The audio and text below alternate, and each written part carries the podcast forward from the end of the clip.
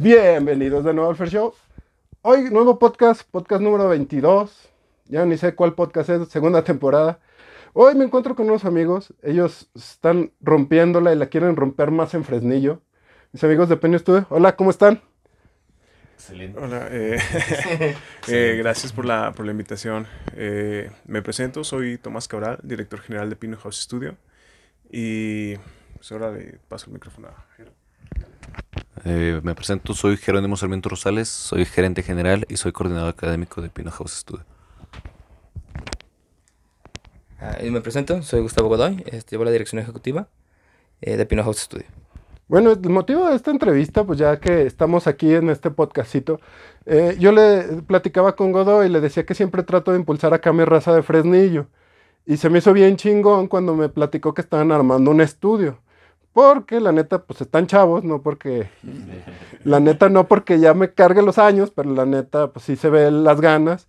Y me gustaría que me platicaran cómo fue esa interacción y pues para que le platiquen más al auditorio qué les late y pues no sé, sus influencias. Ya vamos platicando, ustedes acomódense. Bueno, Pino House Studio comienza como simplemente una idea, ¿no? De esas de que, oye, deberíamos poner un estudio, algo... Esas ideas de negocios, de pedas, de que... Una cruda bien hecha, ¿no? sí, una... De fiesta, pues. Nada, nada serio, nada, pues, formal, pues. Pero con el tiempo, eh, lo que es aquí, Jero y yo fuimos formando bandas. Eh, la primera banda a la que me integré fue Enjoy de la Sunrise. Eh, con esta banda nos dimos cuenta de que era muy complicado o muy difícil el sacar una canción adelante, el, producirla, el subirla a redes sociales, dónde grabarla. Era algo muy complicado. Entonces, esto nos obligó a conseguir nosotros nuestro propio equipo. Eh, entonces de ahí cada vez se fue viendo más posible la, la, la, idea del estudio, o sea, de tener el negocio, de producir otros artistas, de hacerlo hasta una escuela, ¿por qué no? Y hace dos años, pasó un año, me integré a otra banda, eh, que igual eh, me invitó a Ger, bueno, lo hicimos entre los dos, y este Axel... Axel Chong. Axel Chong y empezamos a producir nuestras rolas. Eh, entonces, pues, ah, nos dimos cuenta de que teníamos lo necesario para producir ya nuestras canciones, que pues no, ahora sí que no nos hacía falta nada para ya estar arriba, o sea, ya producir como se debe. Y yo le comentaba a mis abuelos, que fueron los que me ayudaron a financiar todo este proyecto de, de Pino House Studio, que si me echaban la mano para realizar todo, todo este, sí, en cuanto a cuestión financiera, porque sí es algo bastante pesado.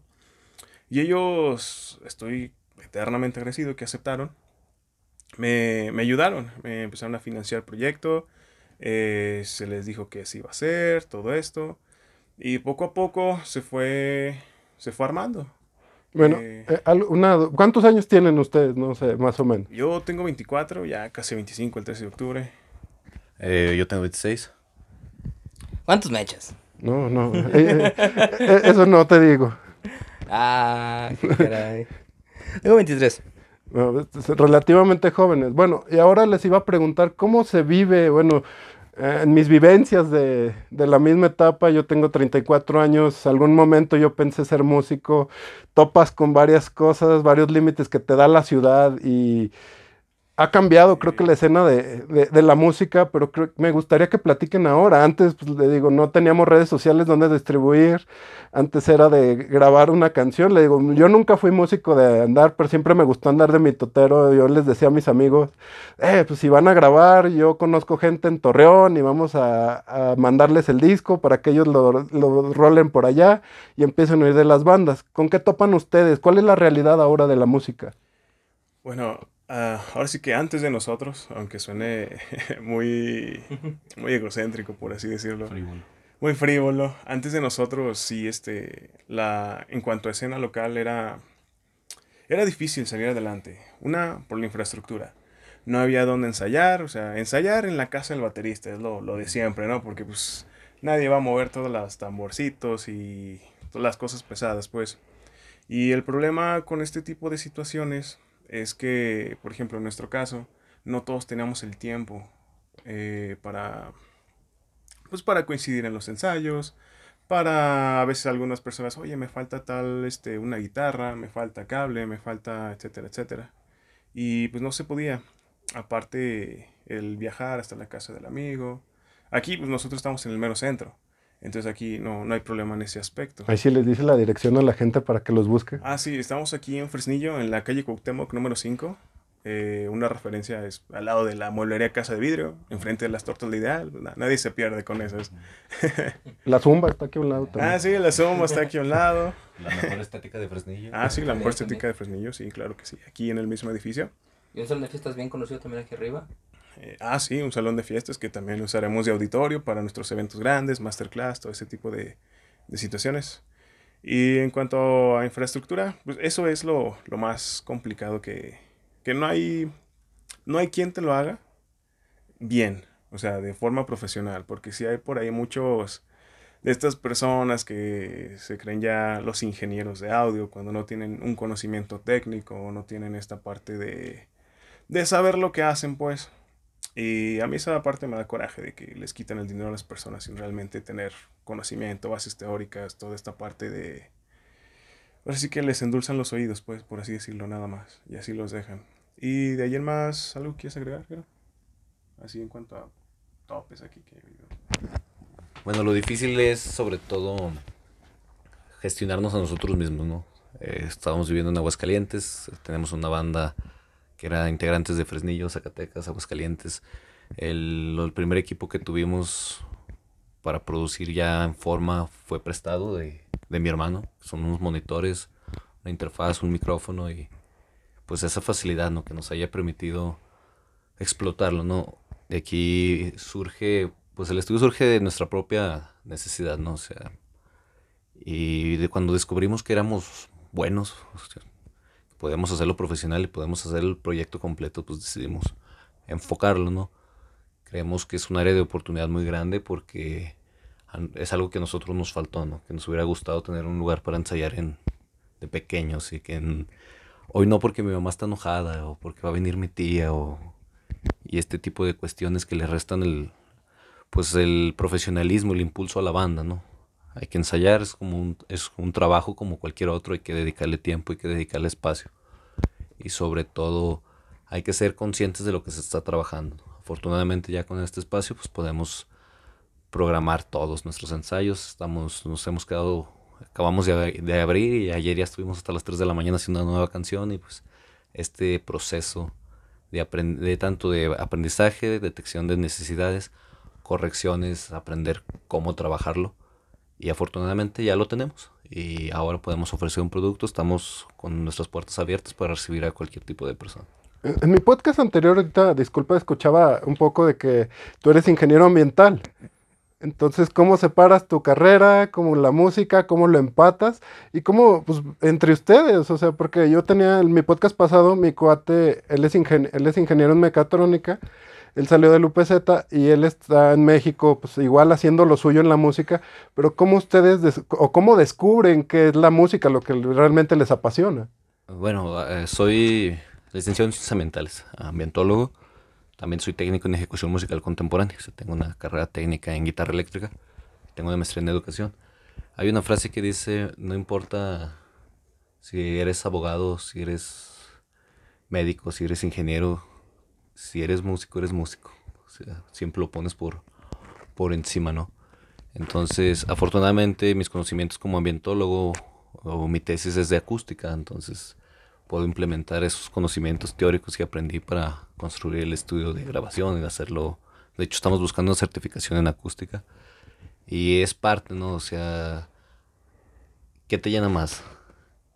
Descubrí que las ciencias ambientales pues están en un punto difícil porque está peligroso ser un buen ambientólogo. Cuidar el ambiente, estar en contra de las mineras es, En contra de Eh, cualquiera, ¿eh? No, no, no, de las, no, de las, de es las mineras. difícil, peligroso y descubrí una, un área de oportunidad que me llena como persona, satisface mis necesidades, tanto económicas como emocionales y sobre todo que no daña a nadie, ¿no? Porque de verdad que trabajar como ambientólogo es honesto, es muy, muy difícil, por no decir imposible. No sé si alguno de ustedes me quiere contar, ¿no? ¿Cómo empatan su vida cotidiana? Ah, bueno, vaya, mi vida cotidiana este, siempre ha estado enfocada a la música. Siempre, siempre, siempre, siempre. Eh, ahorita, No es cierto, yo te conocí en las campañas. o sea, sí, pero es que uno tiene hambre, güey. Aunque no le pagan a uno, ¿verdad? Sin quemar a nadie. Este. sí, este. ok. eh, pero yo buscaba un, un impulso este, a la cultura a través de las campañas. Muchas de las propuestas que generé para aquellos candidatos que apoyé fue impulsar la cultura, fue impulsar el arte en el Estado. Porque creo que yo. Creo yo que existe un déficit muy grande del apoyo a, a la cultura aquí en el estado de Zacatecas, a pesar de que somos la capital iberoamericana del movimiento artístico por el festival de por el festival de Festival el cultural. festival cultural, la feria de Zacatecas, el folclore, eh, que se abren mm, puertas para músicos independientes donde los contratan, donde les ofrecen un pequeño apoyo para que puedan presentar sus trabajos, ¿no? para que puedan presentarse como bandas. Realmente no es una apertura para todos. Es muy complicado de repente llegar a estas aperturas, desgraciadamente por una cultura que se ha generado dentro de la música aquí en el país más que nada. Todos los músicos buscan una informalidad donde no quieren pertenecer al sistema, donde no quieren obedecer a leyes, donde no quieren obligarse, no, no quieren seguir un patrón de trabajo. Porque todas estas oportunidades que ofrece el Estado, te dicen, mira, ¿sabes qué? Yo te doy chance, este, te doy una feria, te doy donde tocar, te doy exposición, pero ocupo que estés bien ante la ley, ocupo que estés bien ante el fisco, ocupo que me traigas documentos de facturación y ocupo que me traigas un expediente de trabajo donde tengas mínimo tres años de carrera. Y aquí todas las bandas, de, no, no solo aquí, del país, le pegan seis meses, un año, se separan, se pelean.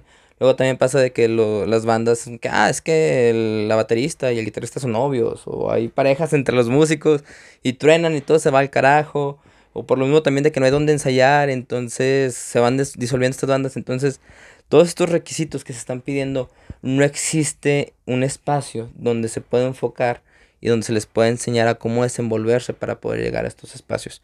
Y obviamente también, como lo dije al inicio, así que digas, uy, ¿cómo hay aperturas para los músicos? Es muy complicado. Sí, hay becas que ofrece el Estado para la cuestión cultural, pero son becas muy seleccionadas y como todos sabemos, siempre son paros de, eh, pues que tengo un tío que trabaja en gobierno, es que tengo un tío que trabaja en cultura, o es que el director de cultura fue mi maestro y pues sabe que yo despunté, pero nada más me da la opción a mí, no abre las puertas a los demás eh, compositores o intérpretes, porque desgraciadamente aquí al punto actual en México no se le ve los ojos a los freelancers, que son creo los que están levantando más allá de las capacidades de alguien que realmente tenga un certificado avalado.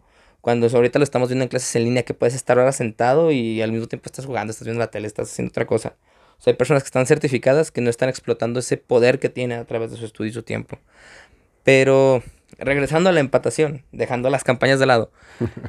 Este, siempre he tratado de desenvolver esto. Este, cuando empecé hace seis años con esto de la música, eh, también empecé como que tocando la batería en algunas bandas y, y dije, la neta no la hago de músico, pero tengo que vivir de la música de alguna manera.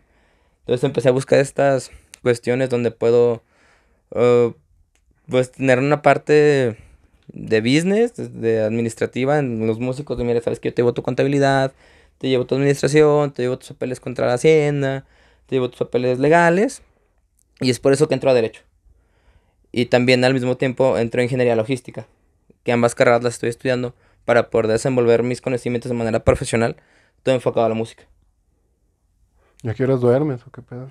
Dormir es paput, no que este, no, no dormimos, de hecho cuando construimos este estudio, llegábamos aquí a 6 de la tarde y salíamos 7, 8 de la mañana. Llegaba a mi casa, me conectaba a clases, salía de clases como a la 1, 2 de la tarde, dormía, comía algo y vámonos de regreso para acá.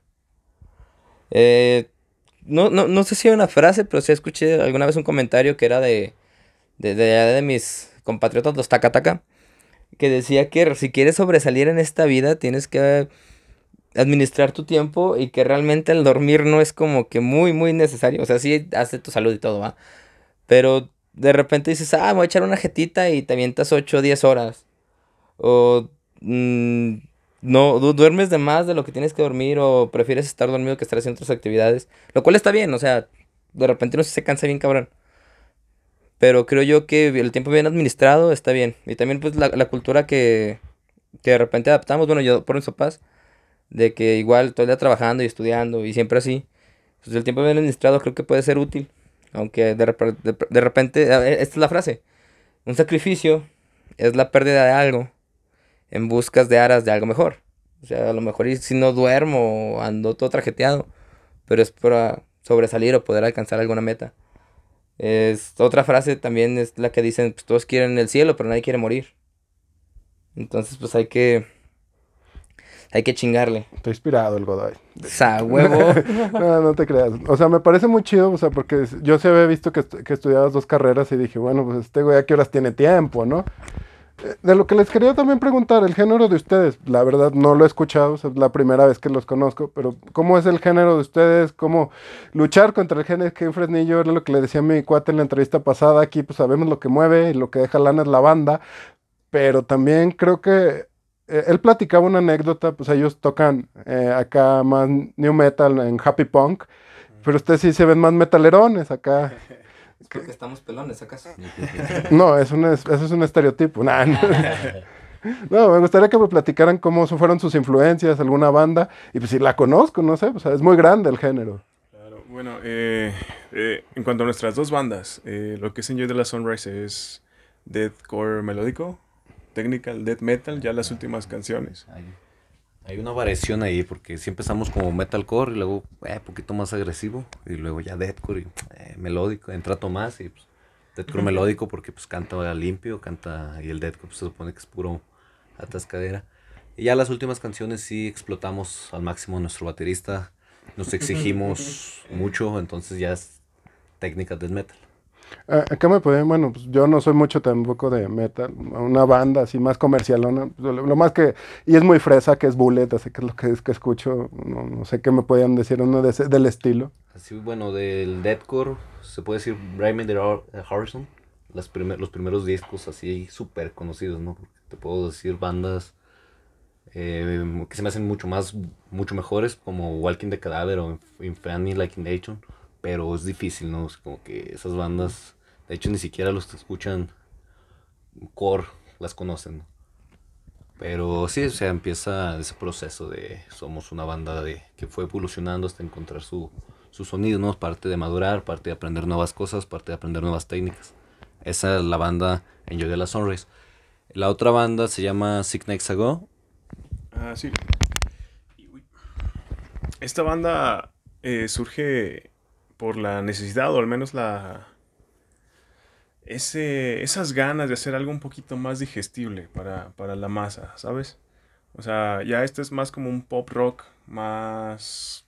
Comercial. Más comercial, exacto. Y eh, yo una vez le dije a Jero, hey, pues hay que hacer algo más, más comercial, porque, o sea, me gusta. La verdad me gusta el otro, eh, el género de Enjoy de la Sunrise, gritos, atascadera, me, me gusta mucho. Pero pensé, pues necesitamos vender algo, ¿no? Algo que, que realmente entre más a un mercado más amplio. Algo más, este... Sí, ahora sí, consumible. Y entonces le dije, oye, pues hay que hacer un proyectito más a lo jazz, algo folk, algo rock, algo más... eh, más suave. Entonces va, él me dice, va, lo hacemos. Juntamos unos músicos. Al inicio teníamos, creo, trompeta, clarinete, este, saxofón. Sí, bueno, es que lo que pasó aquí es que primero quisimos hacer como un ensamble de jazz, hacía más, fue como que, oye, hay que tocar jazz. y teníamos de hecho nuestros músicos, nuestro ensamble como tal, teclado, bajo, batería. Pero por cuestiones igual de logística, de que eran de Zacatecas, de que no podíamos ensayar, fue como que... eh, entonces nada más nos quedamos Tomás, Axel, Chon y yo. Y vamos, vamos a hacer canciones más, más comerciales, más digeribles. Y sobre todo así como suena. Vamos a hacerle una canción a mi exnovia. Tiene que ser romántica, tiene que entenderla, porque sí, he hecho canciones para exnovias de deathcore. Todas. Y pues al último pues no escuchan esa música, no, no, y no entienden, y no, pues hay que estar diciendo. Entonces vamos a hacer algo más Acá están componiendo en inglés y en español. en español. En español. ¿no? Creemos en nuestro idioma y vamos a... No porque no se pueda cantar en inglés, ¿no? O sea, no tenemos nada contra las bandas que cantan en inglés, pero pues nosotros sí preferimos darle ese enfoque, pues somos mexicanos, que se note que somos mexicanos, ¿no? Eh, total, empezamos a eh, con esta canción que se llama ¿Y con qué me quedo ahora? Es la primera canción que empezamos a componer. Eh, afortunadamente estuve en algunos cursos de jazz de, de, la Universidad Autónoma de Zacatecas con el maestro Ignacio Rosales, entonces fue como que vamos a hacer un pop, pero hay que meterle un jazz bien, bien, ¿cómo lo describirías esa parte de jazz? Como un jazz al estilo... Chingón. Exagerado. Ah. Así que te da ese feeling de un bar de Nueva York a la medianoche, ¿sabes? Un, un jazz nostálgico, un jazz triste, pero intenso. Acabas de describir el jazz en esencia. o sea, un jazz. Un jazz, exactamente. Un, un jazz. Sí, entonces con esto... No, el jazz de Nueva Orleans es más movido, es como... sí, sí. ti, tiri, tiri, ¿sabes? Para menear el dedo. Y-. no, güey. Para menear la cuchara. No, no, no. Bueno, sí, pero no. Este... eh, ¿Qué nos hemos quedado? Eh, Yo pregunto. Ah, sí. de- Esa parte de, de por qué lo hicimos, ¿verdad? Eh, Six Nights Ago. Entonces, pues ya empezamos, sacamos y con qué me quedo ahora. En ese entonces todavía no subíamos a plataformas digitales como Spotify, Apple Music, todo eso. Nada, solo SoundCloud, que es pues, lo, lo más accesible, lo, lo más, ¿cómo decirlo? Pues sencillo, ¿no? Lo Como que es más sencillo, de subir a sí. SoundCloud. de volada. Pero el problema con esta plataforma es que, aunque parezca raro, muchas personas aquí localmente ni enteradas de la plataforma. No la conocen. No la conocen. Es como, "¿Y SoundCloud qué es eso? ¿Con qué se come? ¿O qué? Entonces, esa es la desventaja de, de eso. Entonces, pues ya decidimos subir a plataformas digitales, ya Spotify, pues, ya es... Si hay personas que no, no tienen Spotify, me, me ha tocado, pero pues ya estamos en YouTube, tenemos cierto contenido en Facebook, entonces ya nos volvimos más accesibles. Em, y luego sacamos la de Hasta en mis sueños, la canción Hasta en mis sueños. Esta ya canción sí es romántica, ya no es de desamor, así este tiene unas influencias de jazz, funk, eh, pop, rock, este algo que quieres agregar. Folk. Bueno, es una... Bueno, yo, yo diría que nuestro primer acercamiento como a Six Nights Ago fue con la banda Enjoy de las Sonres. Hicimos una canción que se llama Cuando los sueños desvanecen, que es el interludio de, de esa banda, ¿no? Que no lleva gritos, que es con teclado, que es con violín. con- colaboramos con, para mí, la mejor violinista de, de Fresnillo, que es Paola Pacheco. Y creamos una canción que rompe el disco completamente, ¿no? Porque ni siquiera lleva batería ni bajo y guitarra sin distor, todo muy, un tempo, creo, recuerdo está en 68 bits, muy, muy lento. Creamos esta canción como interludio y, oye, sonamos bien, ¿eh? O sea, me gustó esta faceta que le dimos a, esta canción de Enjoy y fue como que un antecedente para evolucionar a Six Next Ago. De todos modos, eh, fue la primera canción también que produjimos juntos, Tomás y yo. eh, todavía usaba el Ripe, eh, no, Pro Tools, Pro Tools. todavía estaba Pro Tools, todavía nuestros monitores eran prestados, todavía conseguimos una cabina, una cabina para grabar que nos prestó nuestro buen amigo Daniel Ávila, que todavía ese fue ese proceso de, oye, pues tengo un amigo que tiene una cabina, vamos a grabar ahí, deja consigo prestada la interfase, el micrófono y este acercamiento ¿no? nos, nos hizo, oye, pues sonó bien, ¿no? Y ese antecedente de Enjoy, oye, sonamos bien también tocando otro, otro género, ¿no? No estamos encasillados. Al fin y al cabo somos músicos, no metaleros. Entonces ya pues, empezamos, le hablé con Tomás, oye, necesito una canción para mi exnovia, se llama, quiero que se llame así y así, ayúdame con la letra porque tú eres muy liricista, ahí está la canción, quiero meterle jazz, quiero aprender, lo quiero explotar, quiero imprimir lo que aprendí en los cursos de jazz. Pasamos a hasta en mis sueños, ya estaba en otra etapa de mi vida más, se puede decir más estable, ya era, era docente y oye, hay que hacer una canción más romántica. Eh, Axel me dice, oye, ¿sabes qué? Necesito, me gustaría que metieras funk en la canción. Entonces es como que eh, nunca he tocado funk, ¿no? Y me puse a estudiar funk y cómo hacer arreglos de funk y baterías. Eso te iba a preguntar, el funk es muy movido, o sea, ¿cómo, cómo cambias? Es, es un contraste. Es un contraste completamente de esa rítmica de aprender y inclusive hacer, bueno, los presets en, en mi amplificador, como porque tenía que sacar un sonido de funk y no sabía qué debía sonar el funk. Entonces me puse a escuchar mucho funk. Bueno, Yamiro White es el rey del funk y, te digo yo porque pues, es de mis tops acá. Entonces, se me hizo muy buena la, la experiencia, esta experiencia de aprendizaje de usar un género que a mí se me hace muy bueno, pero no lo escuchaba, no voy a mentir. No, sí, siempre me gustó el funk, siempre... No, pero siempre tuve esa noción del funk, del jazz funk, que era algo muy, muy bueno, ¿no? Y muy difícil de tocar. Bueno, para mi estilo de, de músico, sí. Y recuerdo, hice el arreglo de bajo y llegué con Tomás el día ya, porque yo grabábamos en mi casa, que es el bloque C de Pino House Studio. Yo ahí grabé las guitarras, eh, mezclaba batería, bajo. Y bueno, no, no que mezclaba, las producía, eh, los sonidos MIDI. Entonces ya con Tomás hacíamos en el bloque B de Pino House Studio, casa de Tomás, eh, era ya proceso mezcla y master, ¿no? Nos debíamos ese Pero, trabajo. pero que ya hacías samples ahí, Sí, eh, ya sampleabas. De hecho, no usamos samples. Bueno, usamos. eh, escribimos las baterías completamente. se, se escriben las baterías y se usan. BSTs. bueno, BSTs, sí, Mm. son BSTs, instrumentos virtuales. Que pues creo que en, en muy. En, muy en el, en el núcleo sí son samplers, porque son instrumentos grabados nada más se activan por MIDI. Y el objetivo siempre fue hacer que estos instrumentos MIDI sonaran reales. Creo que se logró bastante bien ese objetivo. Y ya en. O sea, el proceso empezaba en casa de Jero, composición, eh, arreglos, etcétera, etcétera. Y ya en lo que es mi casa, eh, yo me ponía a editar el sonido, eh, a ecualizar, a comprimir, a hacer envíos, a hacer la automatización, ya haciendo la mezcla, ya después a masterizar, a hacer estas pruebas de que se escucha bien en estos audífonos, en estos monitores, vamos al coche, se escucha feo, hay que moverle aquí y acá. Y ya eh, también eh, yo me encargo de, de lo que es todo el diseño gráfico de las bandas. Desde las portadas, los logos, la fotografía también me encargo. Eh, toda esta parte también me la avento yo ahí, que ya es como...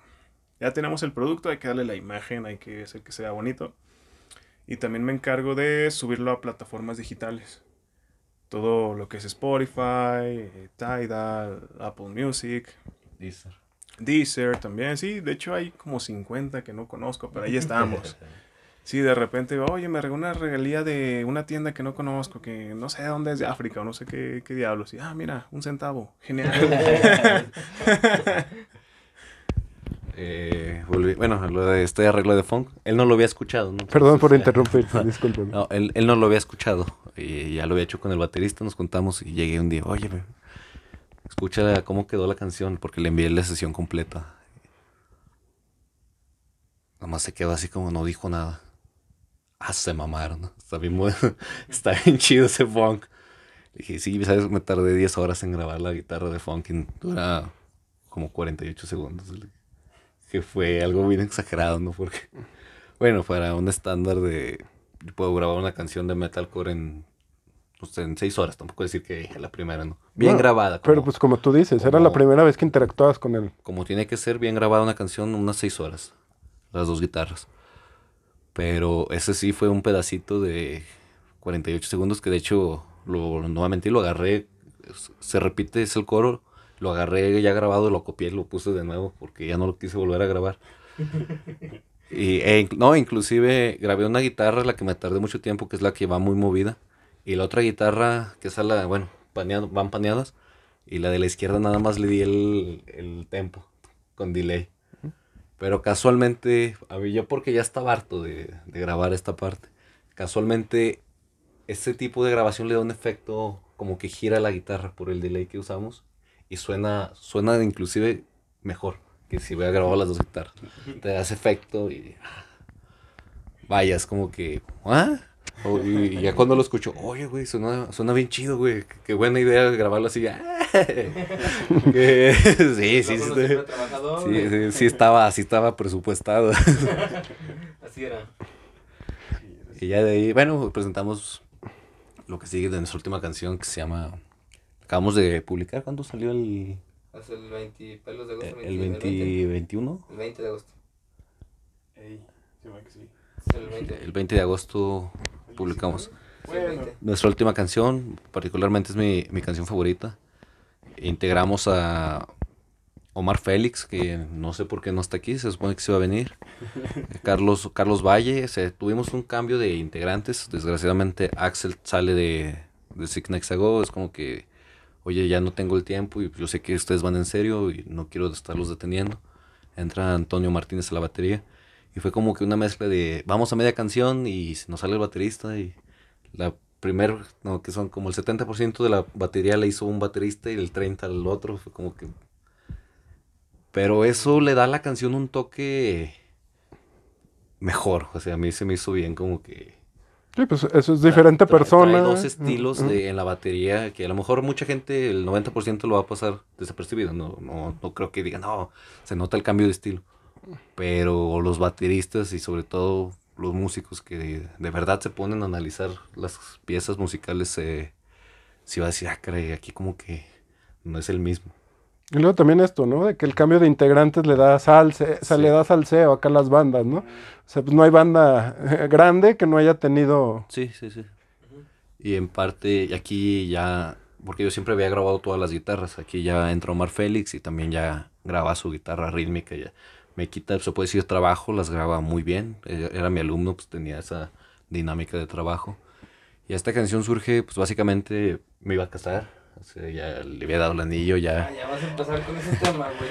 ya, ya había fecha, ya, ya había padrino, ya estaba todo, entonces, pues, pues, Es competencia. Decidimos, decidimos, no nos peleamos, de hecho, o sea, terminamos, se puede decir en buenos términos, ¿no? ¿Sabes qué? Así dicen. No, de hecho, sí, sí es buenos términos, de hecho, si ella viera esta entrevista, es decir, "Sí, es cierto. o sea, Por eso compártala. eh, total, que le dije a Tomás, oye, ¿sabes qué? Quiero hacer una canción que se llame Nunca Volverte a Ver. Y quiero, pues, básicamente que hable de que ya, que terminamos bien, pero pues ya no quiero volver a saber de ti en de buena manera, no, no, que te odio ni nada. Entonces ya afortunadamente se pusieron de acuerdo Tomás y, y Omar. Omar tenía, estaba pasando por un proceso difícil en su vida, entonces hacen esta letra y me mandan la letra y yo, uff, sí, sí andamos, andamos, andamos pesados, ¿verdad? Andamos dolidos, sí. E- Es algo muy peculiar lo que marcas, porque muchos o cualquiera pensaría por cómo está este, estereotipado la música, ¿no? Y más el género.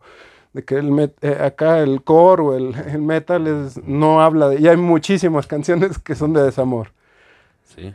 Entonces, creo que estás dando en un clavo, o sea, creo que es una parte, y creo que grandes producciones han salido de, de sentimientos tan profundos, ¿no?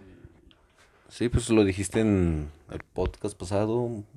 Las mejores canciones están hechas de... Sí, decía mi, mi abuelo que en paz descanse. De hecho, por él me gusta la música.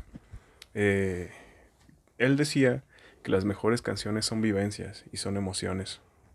Entonces, para mí una canción es darle voz al alma, de qué es lo que quiere decir. Si, si no es eso, para mí la verdad no, no tiene sentido. También me gustaría saber, bueno, ¿por qué Fresnillo? O sea, ustedes ya estaban en Aguas, creo que era más fácil irse a Aguas. Eh, tenemos, bueno, eh, los de Here Comes the Kraken que salieron de Aguas, pues ya como que eran los que, bueno, más famosos, ¿no? Les contamos de Here Comes the Kraken. Pues de Kraken, no, de José Macario. Saludos, José. Este, estuvimos... Fue una parte de... Bueno, yo me regresé a, a Zacatecas a hacer mi maestría. Estuve trabajando en Aguascalientes, estuve un año allá. Allá empecé a hablar con Tomás.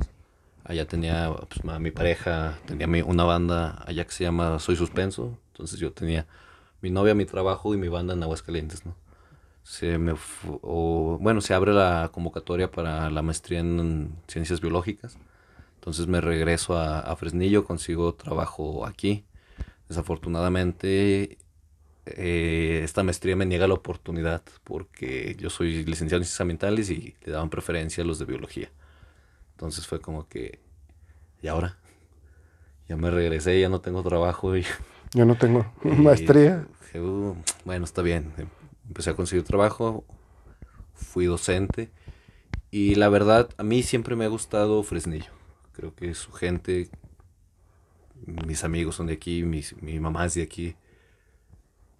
Eh, Aguascalientes sí es muy bueno, sí, es muy bonito, un buen lugar para vivir, no voy a decir que no, pero creo que esa satisfacción de tener, de ayudarle, se puede decir, a tu tierra, ¿no? Eso creo que te llena más, ¿no?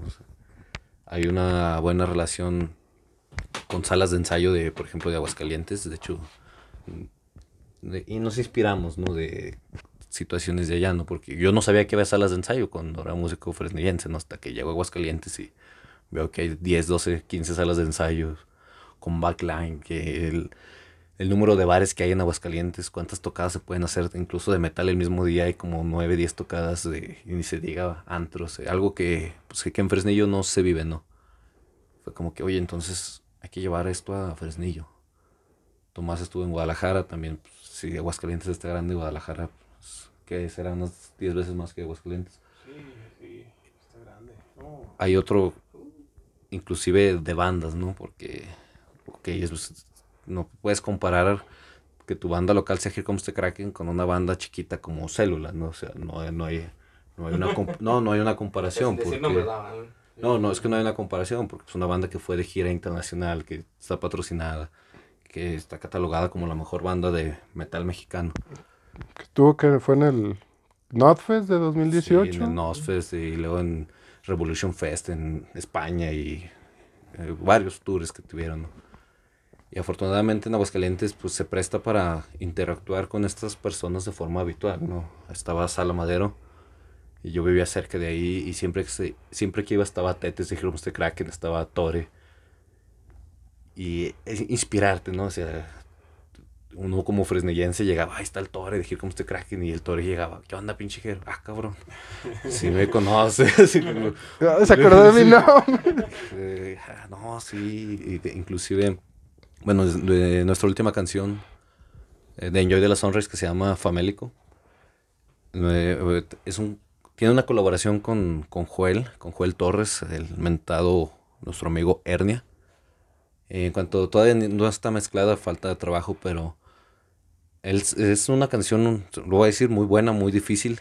Se la mandó al Torre, Here Comes the Kraken, y dijo, ¿quién fue el mamón que grabó esos solos? Están bien perros. Recibir ese comentario de Torre, pues es como que, ah, güey, el Torre le tuvo miedo a nuestra canción, güey. Se, se siente como que esa dinámica, ¿no? Hay muchos, tenemos muchos buenos amigos en Aguascalientes. eh, voy a mandarle un saludo a Omar Montañez de Espera los Lobos, a Luigi de Indep, a Fer de, de Indep también, a Chango que estaba en Soy Suspenso, a Alejandro Santillán de Soy Suspenso, a Paul Gómez de Soy Suspenso. A, bueno, es que no sé cómo. Luis Ola, siempre le dijimos Luis Ola de Revenge. Y bueno, así que recuerdo ahorita, ¿no? Las salas de ensayo. ¿Cómo se llamaba? Ah, no recuerdo los nombres de las salas de ensayo donde íbamos, pues tengo un rato que ya no voy para allá. Pero sí, Aguascalientes, muy, muy bello, muy bueno, pero ni en comida, Ah, en comida nadie le llega a Fresnillo. ni en... Y yo siento que también esa oportunidad de crecimiento, ¿no? Eso les iba, pero es un lugar más grande. Bueno, yo en Aguas me la pasaba en el Rock and Drinks. Era muy fan de irme al Rock and Drinks a escuchar musiquita en vivo los fines de semana. Y pues estaba chido, pues es un rock, no, no, no era... Bueno, de repente había core, pero pues, digo, era más rock en español o otro tipo. Y Aguas, sí, bueno, a mí siempre me pareció para lo que fueras a hacer, pues muy grande. Y eso que no me iba a otras ciudades, pero también eh, creo que aquí eh, bueno, pues en- creo que, que veni- ve- queremos venir a ser patria y como que demostrar lo, lo bueno que sale de Fresnillo, o sea, porque tenemos buenos músicos. Y eso me gustaría también preguntarles, si ustedes tienen algún referente, bueno, aquí le, le mando un saludo al Chuy Malilla, eh, que Chuy Malilla pues, es bastante bueno, que, se ofreció y no quiso, no quiso venir al podcast. Hecho, un saludo a Chuy. eh, Chuy es muy, muy buen amigo mío. De hecho, tenemos una buena historia de, creo, 29 horas pisteando. Es muy buena, es muy buena. Eh, esto- bueno, eh, saludos a Chuy. Porque es- llegamos a mi casa a las 3 de la tarde y estaba mi mamá comiendo y Chuy, buenas noches. Pues fue como que, "Eh, buenas noches, joven. Y yo, Soy bien pendejo. ¿verdad?". Le digo, sí, güey. Pues de que desde, desde que estamos pisteando, desde las 11 de la noche. Bueno, güey, qué, qué pena con tu jefita. Entonces, bueno, está. El bloque C es un cuarto aislado en mi casa. Está. Básicamente entras a la derecha y enfrente está el baño. Era tanta la pena de Chuy que no, que no quería salir al baño. O sea, no pasas por ningún lado de la casa. Está la puerta enfrente de, del, del estudio, pero no, no quería, le dio pena. Referentes en Fresnillo, pues a mí yo diría, Chuy es uno, este Polo, o Marco Polo Espino creo que se llama. El buen Polo. El buen Polo eh, se me hace muy muy bueno. Fue la primera guitarra de ocho cuerdas que... Oye, pero todos sus carnales, es- esos güeyes son un pedo diferente. Ese otro carnal estaba mamadísimo en un tiempo. Y ese otro carnal era una reata para el diseño. O sea, muy, muy dedicada a su familia. sí. Eh, Mario Ortega, Alejandro de, de los Santos, eh, el buen Carlos Camacho. un saludo al Camachín, a mi buen Camachín. A mí se me- siempre se me ha hecho muy bueno. ¿Quién más? Eh, bueno, este, el Poke. El Poke. el- sí, El también. Poke, Daniel Torres, el, el Coque, ni se diga, Iván Cabrera. El- Alejandro, El Poke todavía está en Guadalajara, ¿verdad? sí, sí, a lo que tengo entendido, sí. Yo no he hablado con él, pero Coque sí me dijo que estaban en, en Guadalajara. Y el buen Pillo, El Pillo. que eran músicos pues, que yo crecí ya, soy sobre, bueno, Tony Dervans, Tony Barrón, que siguen siendo, que estaban más en Zacatecas, ¿no? Porque pues, Dervans era de Zacatecas, aunque tenían dos de Fresnillo, dos de Zacatecas, pues. Pero ellos siempre se anunciaron como banda de Zacatecas. Y pues ese Ángel Ramírez, Tony Martínez, que ya ahorita nosotros le estamos enseñando a él, ¿no? Pero en su momento fue quien me dijo, oye, puedes ensayar en mi casa si quieres, y este amplificador. Y eso pues, para mí serían su, mi, mi parte, eh, bueno, mis músicos influyentes ¿no? en mi vida, porque pues, uno puede decir, oye, es que, no sé, eh, John Petrucci, es un musicazo, ¿no? ¿Mm? Pero pues realmente John Petrucci nunca me dio una clase, ¿no? Y a lo mejor un día Coque me dijo, oye, güey, usa esta plumilla. Me prestó su plumilla, una Jazz 3, y, ah, mira, están chidas, y desde ese día uso Jazz 3, ¿no? Realmente influyó más eso en, en mi forma de tocar que, pues, que el estilo de John Petrucci, ¿no? Pues, uno quisiera tocar como John Petrucci, ¿no? Pero pues al final y al cabo lo que uno quiere también es hacer su propio... Tal vez los, tomas, los estilo. toma uno como inspiración, Sí. pero al momento de la convivencia, como dices, o sea, son personas cercanas a uno, pues digo, el Camacho conmigo también se va a pistear, que es muy malo para tomar el Camacho, malísimo. Y si no se queja de la espalda, mi Camachín, ahora que le tocan los, los temblores. Pero te digo así, pues dices, o sea. es la fraternidad que tenemos entre nosotros. Eh, Sí, eso es lo que pues, te llena, ¿no? Al final, de donde aprendes, ¿no? Al final, ver una guitarra de ocho cuerdas en persona, tener la oportunidad de tocarla, probar un amplificador o que ver cómo toca uno de tus amigos que no sé, aprendió a hacer sweet picking. y, ah, mira, ¿cómo le haces? Pues no sé. que a veces no tiene ese conocimiento pedagógico, pero sacó algo, ¿no? El armónico artificial sin querer. Ah, cabrón, ¿cómo le hiciste? Y estás explorando junto a él. Ese proceso de aprendizaje, pues está, está muy bien, ¿no? Hay muchos músicos muy talentosos. Eh, desafortu- bueno, desafortunada, afortunadamente, yo, yo nunca tuve ningún tipo de relación con los, por ejemplo, con la familia de músicos de los Vanegas. No, nunca tuve ese, ese acercamiento con Una ellos, interacción, ¿no? Una interacción, no es que me caigan mal, ni mucho menos, pero pues no voy a, no puedo ser de la trayectoria de, por ejemplo, de Panchito Vanegas, pero pues, no puedo decir que influyó directamente en mí, ¿no? Porque pues realmente no, no, no es, no, no, no voy a hacerme ahorita que era, crecí en un Era tu tío, ¿no? Sí. no, o sea, Sí, se no estaba cercano a ese círculo. No voy a salir de presuntuoso de decir que a los cuatro años iba a la ópera y, o sea, no, o sea, si no, yo, es más, en mis tres años tocó la banda sinfónica y canciones, pues, no, o sea, no tuve, tuve crecí en un, en un ambiente familiar donde, pues, no, soy el único músico yo. Eh, bueno, y mi hermano es rapero, quien dice que sí es músico, yo digo que sí son músicos, porque se me hace muy difícil a mí rapear. Y sobre todo que cómo en- encuentran la forma de hacer que las cosas cuadren y sin tener esos conocimientos, como hacen los beats, que van con una armonía y no saben de armonía. Ah, está todo bien hecho, o sea, no te puedo decir que está mal, o sea, de hecho te puedo hacer un, un análisis de armónico y está bien hecha tu música. Tiene sus cadencias, tiene sus resoluciones. Y no sé cómo lo hiciste porque es bueno, ¿no? Ella, pues ni se diga. Creo afortunadamente que ahorita los miembros de mis bandas son de los mejores músicos de Fresnillo. Eso sí te lo aseguro que el... eh, Sin ser presuntuoso. no, es que... No, Mar- no, Ma- estoy jugando. Martín- Estoy jugando. No, no, no, es que Martín Díaz, el guitarrista de Enjoy, sí debe ser el más atascado de Fresnillo, sí, literalmente. Y es un gran locutor. tam- Ah, no, no es cierto. Ah, es, es el hijo, de hecho, es el, Sí, es el- sí, es el hijo, el buen Martín. Sí, yo sí lo veo y está buena la historia con Martín porque eh, yo, bueno, yo manejaba los ejercicios de guitarra como una rutina de gimnasio. O sea, vas a hacer esta rutina una hora al día. Y yo la hacía con ellos, ¿no? Con mis alumnos. Pero llegó un punto donde Martín, oye, güey, ocupo más. Y ya le hacía rutinas a él, ya, sea, ya no las hacía yo. Dicen, "Nah, ya está demasiado". Rutinas de tapping, por ejemplo, con la mano derecha, con ocho dedos. Y hasta como que, güey, ¿eso qué, güey? Pues, es para que haga tapping a madres y, y si lo hace a madres. De mi parte, bueno, estas sean mis influencias musicazos todos, la verdad. Y, Les mandamos un saludo a todos. Ah, me, me, me faltó Gustavo Vanegas, el, el, el Wally, que tampoco tenía relación con los Vanegas. Está medio raro eso porque era sobrino, total. Buenísimos músicos, un saludo a todos ellos. Y pues, tus músicos. Pues a nivel local eh, sería, creo que mi influencia más grande pues, fue mi abuelo. Pero en cuanto a esa inspiración musical, músicos a los que yo dijera mm, que son buenos, solamente los de mi banda. Los mejores. Sí, este, un tío, eh, él de hecho, él me enseñó a tocar batería y de hecho mi, la batería fue el primer acercamiento mío hacia la música. Él estaba antes en una banda de aquí que se llamaba Los Chiles, que ya tiene supuestamente mucho tiempo. Él me decía que le enseñó al antiguo baterista de Enjambre también a tocar. Y se me hizo chido porque él me dejó una frase muy, muy especial. De que cuando yo iba a sus clases, lo primero que decía, ¿usted qué es? ¿Usted es rockero o usted es músico? Eso como que me cambió el- mi cerebro, algo eso que le dije, ala, no, pues sí es cierto. Porque si es rockero, el tumpa, tumpa, y órale, bótese al arroyo.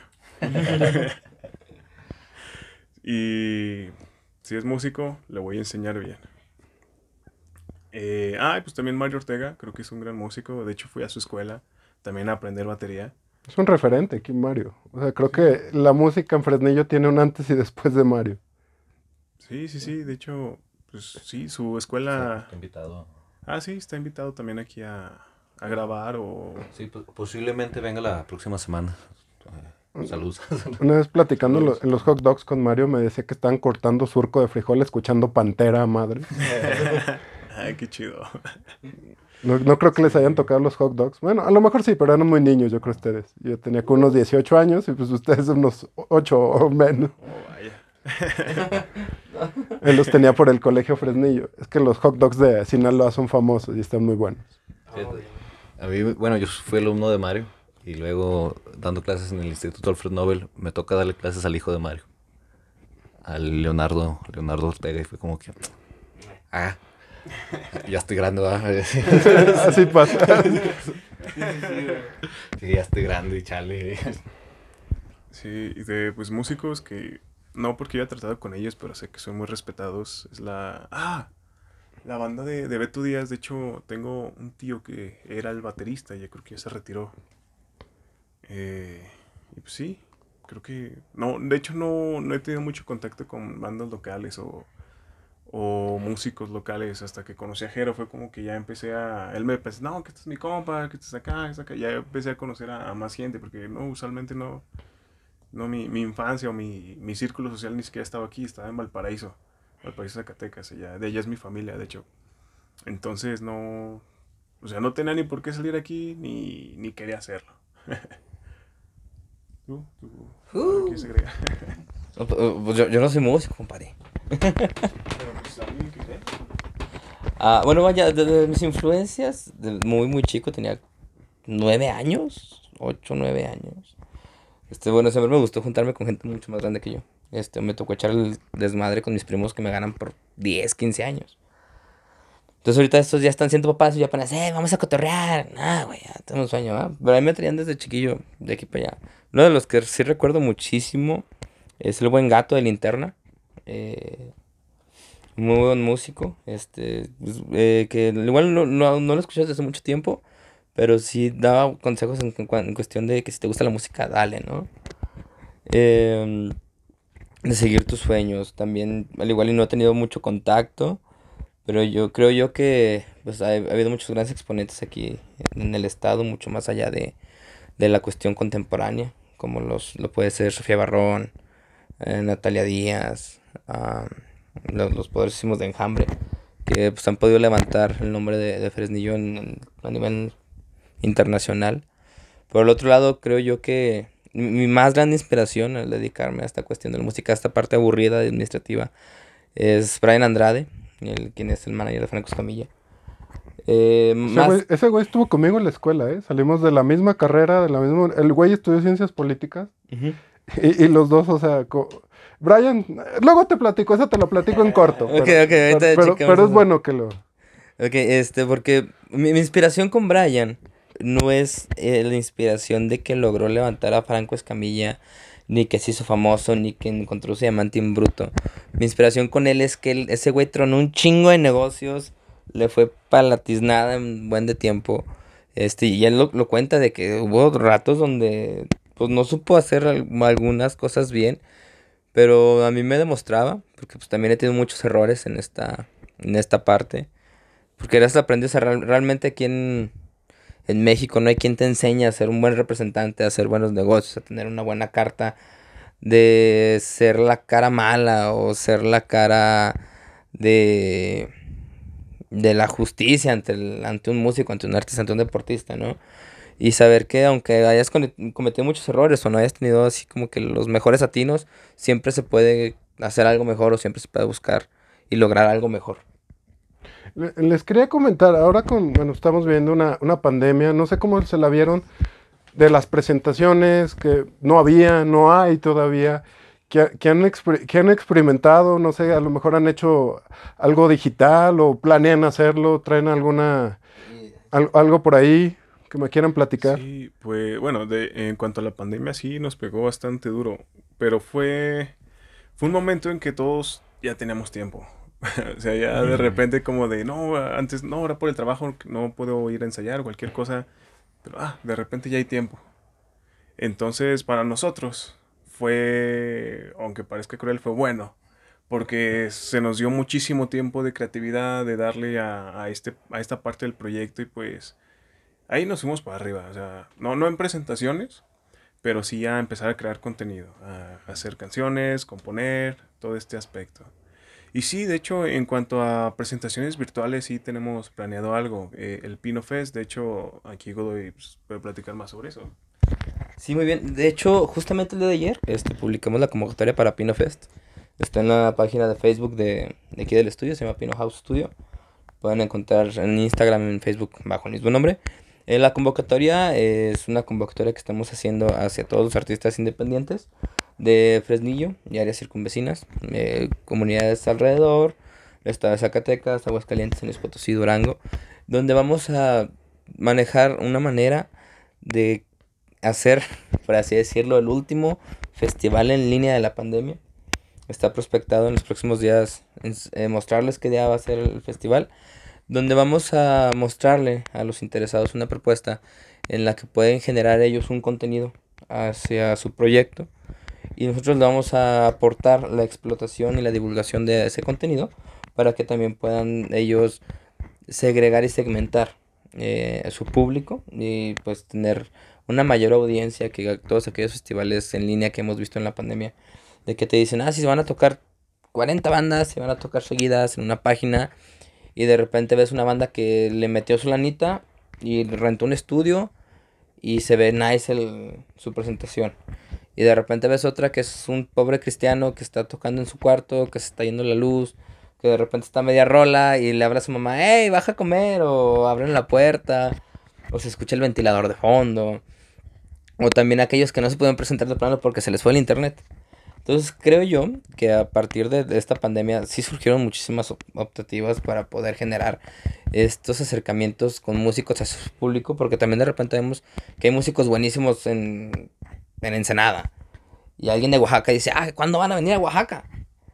Y pues está a 20 horas de camino, ¿va? Entonces creo que a través de este tipo de conciertos se, pudimos cerrar esas distancias ante el público y que los músicos pudieran eh, compartir con, con, su público lejano aquellas experiencias, convivir un rato. Pero nosotros queremos entregarlo de manera profesional. Queremos que esta última presentación, porque ya sabemos que ojalá, que ojalá ya podamos regresar a escenarios, eh, demostrar que se puede hacer un muy, muy, muy buen, muy buen festival en línea, sin necesidad de ser Pal Norte o Vive Latino, que también sus presentaciones son buenísimas, pero que también se puede lograr de una manera independiente. Muy ambicioso, pero me da gusto. Los pequeños planes así surgen. Les, quería preguntar también esto de que eh, ya, ya me platicaron un poquito de ustedes, de sus inicios, de sus bandas, que, ¿qué se viene en futuros meses para que le digan a la gente? Y otra pregunta sería, ¿qué servicios van a ofrecerle a la gente aquí en el estudio para que los busquen, no? Ah, claro. Eh, Pino House Studio eh, los próximos proyectos o más que nada lo que se viene es ahora sí que en cuanto a infraestructura, mejorar la oferta en cuanto a micrófonos que podemos ofrecer, a equipo, backline, toda esta, ajá, todo PA. Eh, ¿Cómo? La música shop. ¿La música qué? La tienda de música. Ah, sí, sí, sí. Eh, abrir una pequeña tienda de música, eh, venta de baquetas, instrumentos, eh, cuerdas, toda esta parte de repuestos por la música. También ofrecemos el servicio de luthier. Si alguien tiene una guitarra descompuesta, lo que sea, ah, pues tráiganla aquí y se arregla. Eh, tenemos la renta de backline. Este, la producción musical como tal, Pino House Records, es la, la casa productora de todo el corporativo. También tenemos lo que es Pino House, ah, el booking, que es lo que se encarga el director ejecutivo. Fotografía. Eh, ofrecemos servicio de fotografía, de video. De eso ya es de Pino House Media Group, que también se encarga del podcast, de blogs para YouTube, este, reseñas, unboxing, streaming, eh, todo ese tipo de contenido para redes sociales, pues. Y, pues, la, la parte de la Academia de Música, que son los talleres. Ayer iniciamos clases. Eh, sí, de hecho, ayer se iniciaron clases, ya eh, inició Jero su clase de guitarra, de hecho, estuvo bastante bien, ¿eh? La, la chavita se veía súper animada, ajá, súper feliz, porque, no, pues es buen profe, ¿eh? Sí es buen profe. Eh, en cuanto a talleres, se van a estar cambiando cada tres meses, y todos los talleres que se dan son respecto al ámbito educativo, de la música, perdón, toda al arte, toda esta parte de de por ejemplo, Godoy iba a dar un, bueno, va a dar un seminario de cómo, eh, cómo, cómo era, eh, cómo sacar por el arte. Ok, sí, este, bueno, también estoy, estamos ofertando más bien, este, un taller que se llama Expresión Resiliente. Es un taller avalado por la Sesión Mexicana de Resiliencia. Hace, hace algunos días eh, me, pues, por, así decirlo, me, me, titulé de conciliador resiliente iberoamericano este, con el cual a través de, este aprendizaje eh, busco a través del arte, a través de la música, a través de la escritura, de la poesía, cómo puedes llegar a entender tus emociones, cómo puedes llegar a resolver algún problema. Porque muchas veces vemos que te dice tu cuate, eh, güey, ando mal. Pues, ¿qué traes? No, ando mal, ando mal, ando mal. Y no encuentras ni pies ni cabeza de por qué te sientes mal. Que obviamente todo todo este taller va enfocado a cómo ellos pueden a través de esta práctica encontrar mucho sentido, encontrar un norte de qué es lo que sucede. Eh, y cómo a través de, la, de las artes pueden tener también una paz interior. Porque creo yo que el arte es una ventana a través del alma con la cual puedes compartir todos tus sentimientos y muchas veces entenderlos. Muchas veces no sé si les pasa por ahí de que están tristes enojados y te dicen escríbelo, escribe lo que sientes. Y una vez que, que, escribes lo que sientes, lo lees y dices, ah, estoy bien pendejo. O, o, a lo mejor este, entiendes tu problema más diseminado, ¿no? Dices, ah, ok, puedo empezar a trabajar por esta parte. O empiezas a tener una retrospección de cómo, de cómo solucionarlo. Entonces, este, este taller lo estamos ofertando. Este es una optativa mm, pues, interesante para todas aquellas personas que quieran eh, experimentar con la música, con sus sentimientos. También si alguien trae para algo atorado, creo que se puede trabajar en ello. Este, se les va a ofrecer el taller y al finalizar el taller se va a publicar este, un, compendio de manera profesional de, de, de la primera generación de este taller. Sí. Y ese uno de los talleres. Eh, otro lo voy, eh, lo va a impartir este Manuel Bierencid. Va a ser de mezcla eh, en cuanto a DJ. O sea, cómo ser un DJ, básicamente. Otro lo va a dar eh, Quito Escobedo. Eh, va a ser de fotografía completamente. Un muy buen fotógrafo, Quito. La verdad, viene, está muy bien preparado para lo que... Lo que dais es la parte de talleres, que ahorita son los que ya tenemos seguros. También está la parte de academia como tal, que ya es de escuela de música. Ofrecemos clases de guitarra eléctrica, de bajo, de batería, de canto. Y soy profe de canto, de hecho. Por si alguien se anima. Aquí yo voy a hacer el... pelón. Aquí con el pelón le... A ver, a capela algo, a ver, a capela algo. Nah. El triste, el triste. Ah, ¿por El triste, el triste, el triste. Um, Oh, no, no volverte a ver. No, espera. Ah. Es que cuando me agarran en curva, espera. Y luego, luego me, me chivean, me chivean. Al cabo, ahorita todavía no nos están viendo. sí, sí, exactamente. A ver, um, una de Sin Bandera. ¿Te gusta Sin Bandera? A ver, ah, Buenas noches, mucho gusto, eras una chica más. Después de cinco minutos, y eres alguien especial.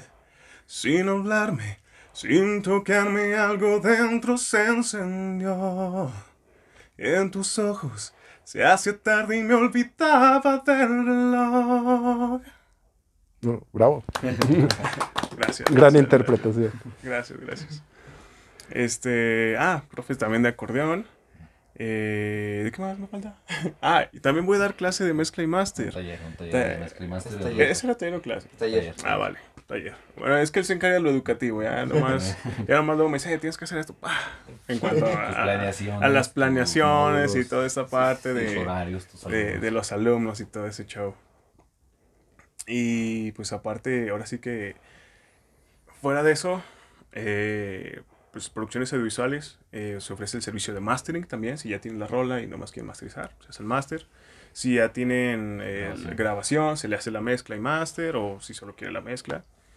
¿Una Y también, hey, y también grabar, o sea, toda, toda esta parte de grabar, producción de midis o eh, beats de rap, eh, todo, toda esa parte de producción. ¿Quieres agregar? Sí, también ofrecemos el servicio de composición, no sé, que, oye, nomás traigo una guitarra y háganle la batería, el bajo y quiero violines. Y lo podemos hacer también. Andamos viendo todavía a ver si tenemos algunos músicos ya profesionales como músicos de, de estudio, ¿no? Violinistas, guitarristas, músicos de sesión. Eh, andamos viendo todavía porque pues no podemos meter a un músico de sesión cualquiera, ¿no? Tiene que ser alguien completamente profesional. Tenemos pensado, eh, no hemos llegado a un acuerdo todavía con Paola Pacheco, con Alan Bizalvizazo, con Quetzal Rosales, musicazos de la Orquesta Sinfónica, licenciados en música. Aún todavía no abrimos esta apertura, tenemos que planearlo bien porque queremos ofrecer el servicio bien y todo este tipo de cuestiones, ¿no? Ya de ahí de la música, las, las clases, los talleres, ya está empezando a, a funcionar. El, el martes inauguramos, empezamos el, la- el taller de fotografía a las, a las 6.30 pm. Si están interesados ya, ya pueden inscribirse. Eh, les dejo mi número, o 493-194-6819. Eh, cualquier información, el programa, los módulos que se va a ver, quién va a impartir los talleres, con gusto los atenderé. Bueno, ya casi terminamos esta entrevista y esta pregunta se las hago a todos los que vienen al programa. Eh, si ustedes tuvieran un superpoder, ¿cuál sería? No sé que no tiene nada que ver, pero pues, Ah, Está buena, está buena. Yo sí Muy le- buena. Lo, he- lo he pensado varias, varias veces y estoy entre dos. La habilidad de teletransportarme al instante y la de detener el tiempo. Porque, no sé, hay veces que digo en la mañana me despierto y ah, no alcancé de sueño. ¿Sabes? Dejar paro el tiempo y ah, ahora sí. Mimir. A mí me no llego tarde a ningún lado, ¿sabes? Y la de teletransportarme porque la parte del viaje nunca, nunca me ha gustado. Siempre no sabes que no, el, no, el destino no es el, Eh, como... No es el, de- no, no es el, no es, No es el no, viaje. No, no es el- viaje, es el camino. Ajá, ajá, no es el viaje, es el camino. No, a mí me gusta. Órale. Ay, ya llegué. Y pues sí, estaría súper genial, porque imagínate, quieres irte de vacaciones, ¡pah! Ah, ya estoy en París, ¿sabes? Ah, quiero un cafecito, ah, pues, Llega la migra. directamente a Colombia. no, corro de la migra, ¡pah! ¿sabes? Y pues sí, eso sería lo, lo que yo tenía Eh, pensado. Así como está la película del Jumper, ¿no? Que- como que- la película de Jumper, de hecho está, me gusta mucho esa Muy película. buena, sí. sí. No sé, creo que volar. Eh, desde. Bueno, se burlan de mí porque protejo las arañas por mi carrera de ambientólogo.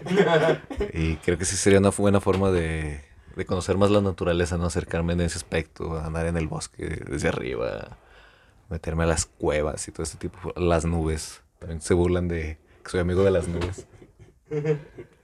Como puedo, puedo ver el cielo y hacer un pronóstico de si va a llover o no por el tipo de nubes que hay. A mí me duele la rodilla no estoy Se, presumiendo. se, se burlan, ¿no? Que la, este habla con las nubes y con las arañas. Pero sí me gustaría volar, sería algo de estilo Superman, ¿se puede? Y estar así de mamado. un plus. Un plus. sí, sí, como extra. Híjole, creo que yo, yo comparto la idea con Tomás. Este, me gustaría tener el, po- el poder de teletransportarme, no por el, este, no, no por lo que dice que no es la meta, sino el camino, no, o sea, porque de repente sí siento que se me hace tarde o tengo varias cosas que hacer o de repente tengo que ir de aquí para allá, decir, ay, güey, tengo un chingo de cosas que hacer, no, pues, pas, pas, ahorita llego de volada, ¿no? Y ahorrar todo este tiempo, pues, ya, ya, ya bien señor va, o sea, por el trabajo, ¿no? Pero si, si pudiera tener así uno así cabrón, sería poder leer la mente de las personas. Es buen poder, es buen poder. Eh, buenísimo. Muy buen poder. ¿Y tú, Gil? Ahora les hago, bueno, eh, yo siempre he dicho, no sé si vieron una película, El Cazador, Cazador de Sueños se llamaba, es bastante malita, pero es vieja, y, y había un tipo que le daban la mano y podía convencer a cualquier persona de que hiciera lo que él quisiera. Eh, eh, creo que le hicieron remake a esa película, güey. Que eh, en, en la película de, de La Mujer Maravilla, eh, haz de cuenta que el güey este, encontraba, ¿sabe qué madre? Un, un objeto. Y el güey le decía, le daba la mano al, al vato y le decía, te prometo que... Ah, algo ¿Qué así como, chingadera, no? hacer Ya, algo así como en Mujer Maravilla, pero eh, es algo más así como que más personal, así de que tratar de que de mover masas, ¿no? Así como que es más e- ese o no sé, a lo mejor el superconocimiento, o sea, creo que no nunca acabas de aprender cosas. Y, y es buenísimo, y te digo, es demasiado pretencioso ambos poderes, te digo. Uno es convencer a todo mundo que pueden hacer y el otro pues, es saber todo. Exactamente. Bueno, pero eh, la otra pregunta es un, un consejo que les haya servido en la vida y que le darían a cualquier persona. Uh, Bueno. un consejo. No, los hubieran visto cuando llegué al programa, no, no creían en mí, así como que decían, ¿ya este güey qué? O sea, Ah, no, no, ya te conocí. eh, eh, decían, no, pinche, pinche Fer no, no sabe contar historias. Le, le digo, no, se la van a pasar bien, les aseguro que se la van a pasar bien. Bueno, creo que el consejo más importante que recibí en mi vida, y es algo un poco vulgar, que un amigo me dijo una vez, güey, déjate de mamadas. Puedes hacer las cosas mejor. Porque se, publiqué una canción y pues sí estaba mal grabada todo. Me dijo, güey, tú tocas bien.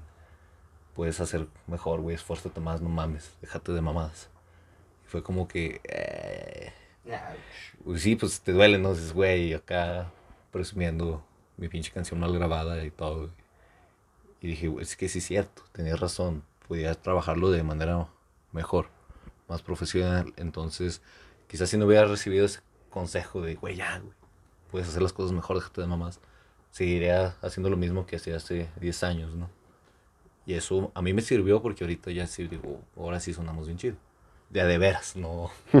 No, no, no, cre no creemos que, que sonamos bien, ya tenemos esa seguridad, ¿no? De ahora sí sonamos.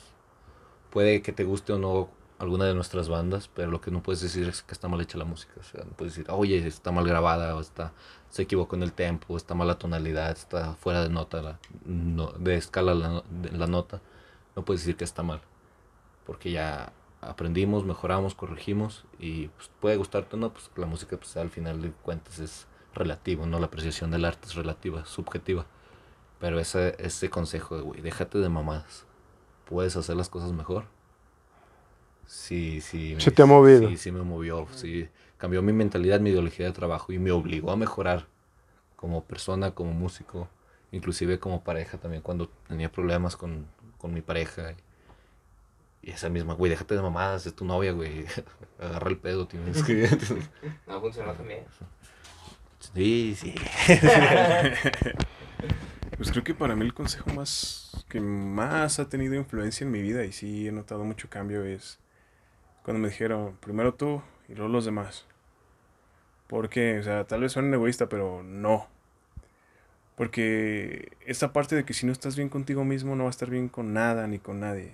Esa parte de valórate primero tú y luego a alguien más. Esa, parte también del instinto de supervivencia. O sea, primero tú y luego alguien más. Por ejemplo, ah, muchas veces yo dejaba que me... ¿Cómo decirlo? Me sacrificaba yo en, en mi, en mi tontería por otras personas y al final terminaba mal. En unas relaciones y así. Hasta que aprendí que primero soy yo y luego los demás, realmente me empecé a sentir feliz, me empecé a sentir pleno y me empecé a sentir poderoso y decir, ándale, o sea, ya... Ya que a Fresnillo vive, compadre. Ya, es que no fueron ellos, güey. Este, y creo que es el consejo más, sí, el mejor, pues, que me han dado. Híjole, yo, yo tengo dos. Este, uno está muy fumado y el otro está igual acá medio groserón. Este, una vez, el principal me lo dijo mi abuelita, que también en paz descanse. Este, que es el que todos no sabemos, pero que la neta sí ayuda un chingo. Que es el de. El que no. Que no vive para servir, no sirve para vivir.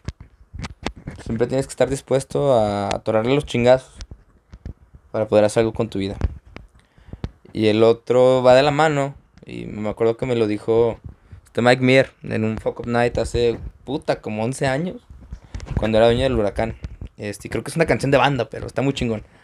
Este, que dice, voy a vivir también mi vida. Que el día que la va a pasar frente a mis ojos, no me voy a quedar dormido.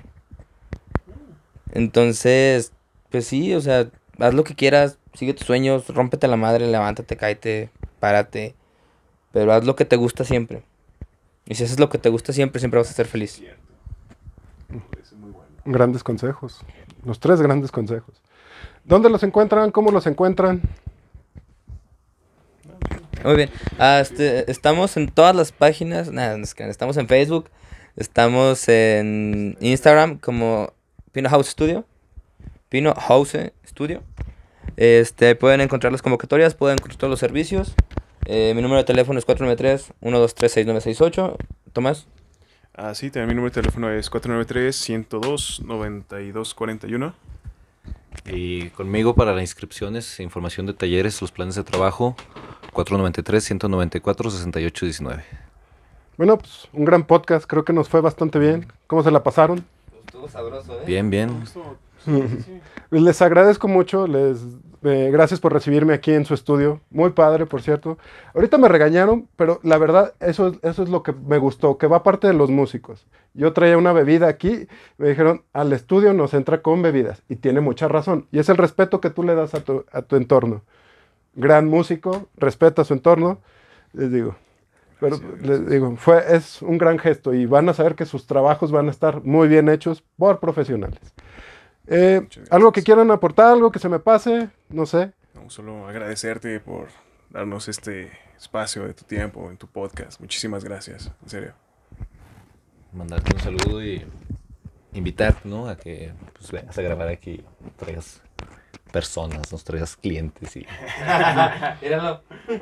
y que nos vaya bien a, a- a los dos. ¿No? Bueno, Eso se dice después de- Eso se dice después de- del corte. Está haciendo la invitación. Sí, sí, transparente el asunto, ¿va? Es- Ah, aquí no hay nada de oculto. Sí, sí, cierto.